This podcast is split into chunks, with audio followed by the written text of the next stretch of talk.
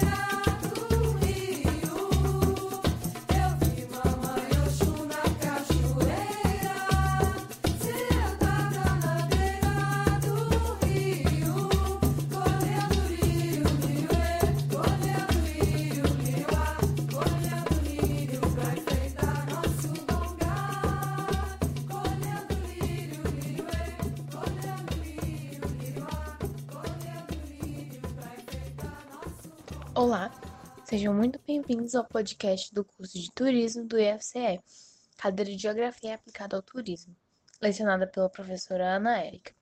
Hoje vamos trazer reflexões sobre a importância da religião para o turismo e o turismo religioso.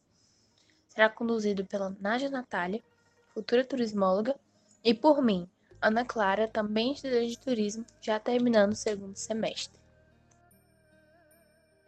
Iremos falar sobre o turismo religioso e a importância da religião para o segmento. É necessário compreender como a geografia, que por muito tempo pouco explorou o assunto através de seus estudiosos, aborda as discussões em torno das religiões e a importância dessa temática para o turismo.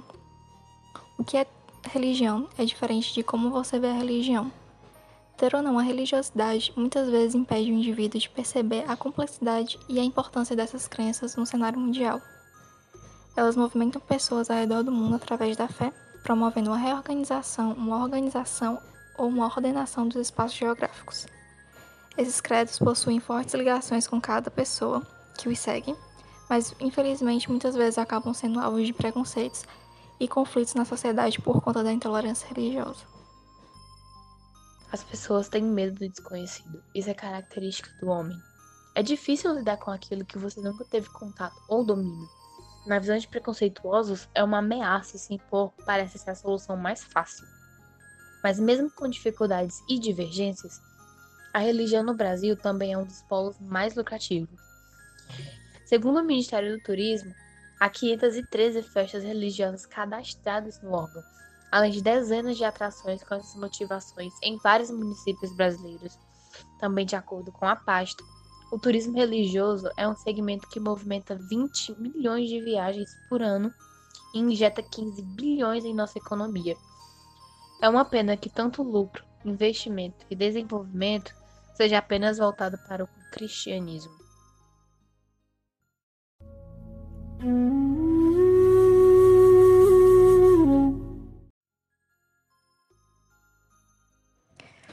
O catolicismo faz parte do cristianismo, que é a religião mais seguida do mundo. A Igreja Católica influencia o mundo há anos, desde quando se tornou uma instituição em Roma, no Império de Constantino. Existem dois grupos oficiais dentro do catolicismo, que são os romanos e os ortodoxos.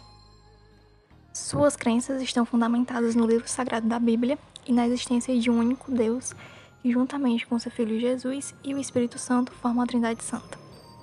A religião acredita na vida após a morte e na existência do céu, do inferno e do purgatório, como diferentes lugares onde a alma habita após a morte do corpo. Puxando a linha de que o catolicismo influenciou o mundo, temos o candomblé, que veio diretamente da África quando houve o tráfico negreiro. E devido à união de diversos escravos de diferentes regiões numa mesma senzala, ocorreu a miscigenação de fundamentos, dando origem ao candomblé brasileiro. E pelos negros serem vistos como pessoas sem almas e sem salvação pela igreja, apenas por seus costumes diferentes e tom de pele, essa religião é tragicamente discriminada e demonizada até hoje. Mesmo o estado da Bahia representando e persistindo aí na liderança com a predominância de pretos e sua cultura maravilhosa que deveria também ser prestigiada. Assim como o candomblé, o islamismo possui um longo histórico de conflitos com o cristianismo e por muitas vezes, infelizmente, sofreu com preconceitos e limitações impostos pela religião cristã. O Islã, como também é chamado, é uma religião monoteísta que foi fundada pelo profeta Maomé no início do século VII. Os muçulmanos seguem os fundamentos que estão presentes no Alcorão, que é o livro sagrado da religião. E a palavra Islã vem do árabe que significa submissão ou rendição, que se refere àqueles que obedecem a Allah, que, segundo as crenças do islamismo, é o único e verdadeiro Deus, o Criador, o Provedor e o Ceifador da vida. Enquanto o islamismo foca em o ser onisciente, onipotente e onipresente, um Deus, o xamanismo é uma crença que busca a força interior e o reencontro desta com os ensinamentos e espíritos guias da natureza. Para quem segue o xamanismo, que geralmente é ligado aos povos nativos, indígenas, a cura para todos os males está dentro de cada ser e por isso ninguém pode curar ninguém, e sim a pessoa cura a si mesmo. O sacerdote dessa crença, ou seja, a pessoa responsável pela manifestação dos poderes sobrenaturais da natureza, é o xamã. Para ser um xamã, não há distinção de sexo. Há somente a consideração de uma doença física ou mental e a hereditariedade, que é passada de pai para filho o título de xamã. Mas para isso deve haver preparação, assim como os demais, e para tais é visto como vocação ou chamado para tal finalidade. Hoje em dia ainda há discussões sobre essa crença, se ela é religiosa ou espiritual, e achei interessante trazer e falar sobre ela. Todas essas crenças têm suas maravilhas que eu gostaria de explorar. E você, Natália, qual crença mais instiga seu interesse? Bom, eu não possuo uma única religião. Eu gosto de estudar um pouco sobre o que cada crença defende e aplicar no meu dia a dia os ensinamentos com os quais eu mais me identifico. Uma das religiões que mais me encanta é sem dúvidas a Wicca. A religião é neopagã, foi fundada pelo inglês George Gardner e representa a modernização de práticas ancestrais pagãs vividas na Grã-Bretanha. Na Wicca, acredita-se na existência de dois deuses, um feminino e outro masculino. O feminino chama-se Deus Mãe, ela é representada pela lua, e em sua adoração exalta-se a fertilidade, o saber da cura e o cuidado. Já o Deus masculino é chamado de Cernunnos ou Cornífero. Ele é o esposo da deusa mãe e é um Deus que nasce, morre e renasce, assim como a própria vida, as plantas e as estações do ano. A Wicca não aceita a ideia de existir uma personificação do mal, como os cristãos acreditam no diabo, por exemplo. Dentre os ensinamentos dessa religião, eu me identifico bastante com a chamada lei tríplice. Eles acreditam que tudo que você fizer nesta vida voltará para você multiplicado por três. Ou seja, se você fizer algo bom, será recompensado com algo três vezes melhor, e caso faça algo ruim, será punido com algo três vezes pior. Óbvio que é questão do ponto de vista de cada um e da crença que cada indivíduo possui, mas falando de experiências pessoais, diversas situações me mostraram que tal lei realmente existe e que devemos fazer coisas positivas sempre.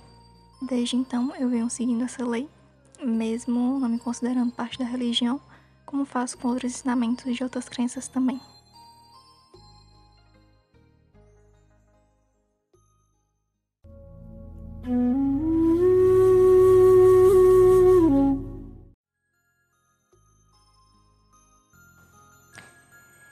A geografia da religião é o estudo do impacto da geografia, ou seja, do lugar e do espaço, na crença religiosa. Tanto a geografia tradicional quanto a geografia marxista, com apenas raras exceções, negligenciaram a dimensão sensível do homem. A geografia tradicional por negar o conhecimento subjetivo e a geografia marxista porque rotulou de alienação toda e qualquer relação afetiva ou simbólica do homem com a natureza. Foi apenas nas últimas três décadas que a geografia vem contribuindo como tema. E o turismo tem um papel muito importante nessa questão, pois foi a partir desses deslocamentos de populações religiosas, motivados por suas crenças, que pesquisadores passaram a estudar mais sobre. E é bastante interessante destacar os pensamentos de Santos em torno da religião. Em 1999, na obra Geografia do Invisível, o espaço de kardecismo em São Paulo, o ator vai defender o espaço da religião é uma concepção de complementaridade entre o que o Santos chama de espaço visível, que são os territórios religiosos, lugares sagrados, como igrejas, centros espíritas, templos, terreiros, mesquitas, entre outros, e a dinâmica social presente nesses espaços. Além do espaço visível, o autor fala sobre o espaço invisível, que se refere ao imaginário, à filosofia de cada religião, como as crenças em céu, inferno, purgatórios, o espaço em que habitam Deus, os deuses, Alá, orixás, santos e anjos e o lugar após a morte. Entre os elementos que integram esses espaços estão os atores, a tecnologia, a produção, o consumo, a razão e a emoção, a política e o poder sobre ou em torno da fé ou crença religiosa da população de um determinado território. Esta é a principal importância da religião para a geografia. Se busca investigar o espaço da religião como parte integrante do espaço social.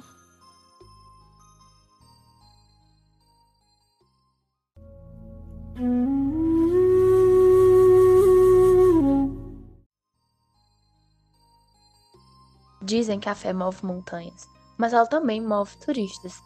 Todos os anos, o turismo religioso movimenta entre 300 a 300 milhões de pessoas mundialmente, que vão em busca de locais sagrados ou importantes para a religião que seguem, gerando receitas de 15 a 18 milhões de euros. É comum chamar peregrinação a cada viagem de turismo religioso. Existem vários países que são polos religiosos famosos. O turismo religioso é responsável por reunir pessoas ao redor do mundo em um único local, através da crença em comum em uma religião. Existem várias regiões que recebem turistas de todos os lugares. Dentre essas regiões destacam-se Jerusalém, que se localiza entre Israel e Palestina. É, esse local é visitado por, jude por judeus, muçulmanos e cristãos e é conhecido como a Terra Santa. De acordo com o Alcorão, foi no Monte das Oliveiras onde Maomé supostamente subiu aos céus e para a Bíblia, o local foi onde Jesus também subiu aos céus após ser crucificado e morto. Fátima, em Portugal, é o local onde, segundo a Bíblia, Nossa Senhora apareceu para três pastorinhos e deu algumas visões para que eles pudessem provar que ela realmente tinha se mostrado para eles. A cidade atualmente conta com um santuário, uma basílica e um fumeiro para queima de velas. Outro local muito importante é Meca, na Arábia Saudita. É, o local é de extrema importância para a religião islâmica, de acordo com o Alcorão, todo muçulmano deve peregrinar pelo menos uma vez na vida até Meca, e foi nessa cidade onde nasceu e morreu o profeta Maomé. Ela também que fica Caba, um enorme cubo preto contendo um meteorito celeste, dentro da mesquita sagrada de Al-Haram. O Vaticano é um país localizado no território italiano, é o lado do Papa e onde as principais decisões da religião católica são tomadas. Na Praça de São Pedro, ponto principal da localidade, onde o Papa realiza as famosas missas abertas ao público todo domingo. Katmandu é a capital do Nepal. É um centro de peregrinação do budismo e do hinduísmo. Os religiosos acreditam que foi nesse local que nasceu Buda. A cidade é repleta de templos, estupas e palácios, além de diversos edifícios históricos. Varanasi, na Índia, é a cidade mais sagrada do hinduísmo e fica localizada às margens do rio Ganges e é onde ocorrem diversos rituais hindus diariamente, com oferendas, rezas, músicas e velas. Agora eu queria fazer uma pergunta. Ana Clara, você se interessou em visitar algum desses pontos turísticos? Com certeza, eu iria a todos. Mas o que de fato chamou mais a minha atenção foi Kathmandu. Eu já sinto uma proximidade com o budismo pela filosofia de vida e por não ser teísta. Então, esse destino com certeza quero ir pelo menos uma vez na minha vida. Além de ter uma beleza extraordinária, seria muito importante para mim. Também desejo visitar a Tailândia, onde há inúmeros templos dessa religião que predomina no país. É um país que eu estou constantemente acompanhando a cultura e indico aos ouvintes pesquisarem sobre. É muito interessante.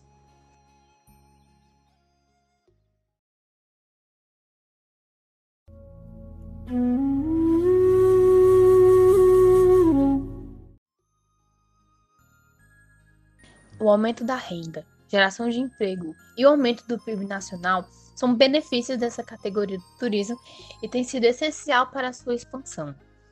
Pode ser observado em todos os destinos do mundo, de acordo com o setor.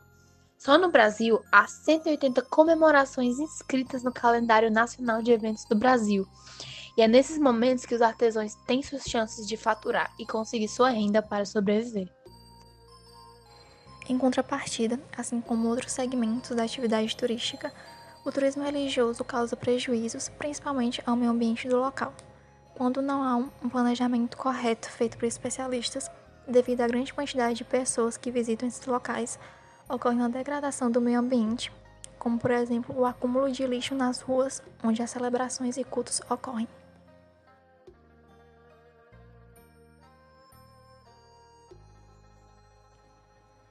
O turismo religioso é um dos segmentos turísticos mais importantes do ramo, pois está ligado a uma série de crenças que ligam pessoas ao redor do mundo em prol da fé e movimentam a economia por onde passam. E é com essa reflexão que encerramos nosso podcast sobre a economia movida pela crença. Esperamos que tenha gostado. Até, Até mais. mais.